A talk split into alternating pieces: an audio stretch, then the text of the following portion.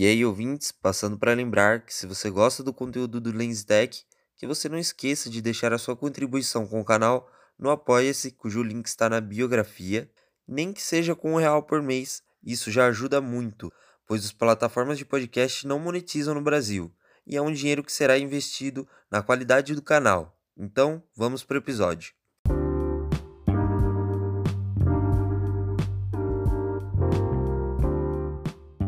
E aí, ouvintes, esse episódio será uma análise baseada na minha experiência com um dos fones Bluetooth mais falados, o Mi AirDots.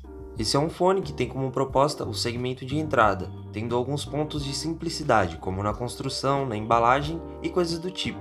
Porém, sua fama vem justamente dele não ser tão simples quanto ele deveria ser, levando em conta o seu preço, já que o fone tem uma ótima qualidade sonora, um ótimo encaixe na orelha, um bom acabamento e uma boa autonomia de bateria, levando em conta que os fones cada um duram até 4 horas e a bateria do case dura até 12 horas, podendo assim serem feitas até 3 recargas. Porém, ainda existem alguns pontos fracos que quase ninguém te fala e que podem comprometer muito a sua experiência com o dispositivo. O maior problema que pôde comprometer o meu uso foi o de comunicação entre um fone e outro pois quando os dois estão sendo usados, é como se um deles fosse o líder do sinal. O sinal sai do seu celular, vai para o fone líder e do fone líder ele é retransmitido para o outro lado. E é aí que acontecem muitos problemas de pareamento entre os dois, pois o processador do Mi AirDots, que é responsável por fazer essa intercomunicação entre os dois fones, não consegue lidar muito bem com essa tarefa. Por conta disso, eu mesmo já cheguei a desistir de usá-los algumas vezes, pois estavam quase impossíveis de serem pareados.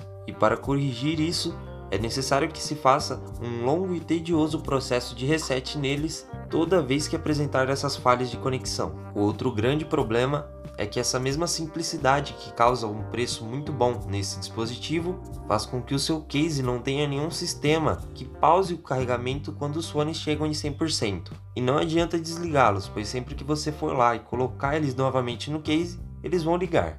Esse ciclo de carregamento sem pausa e vai diminuir muito o rendimento da bateria. Com isso, espero ter esclarecido algumas de suas dúvidas com relação ao Mi AirDots, pois procurei trazer alguns pontos que eu achei muito difícil de encontrar nos reviews da internet.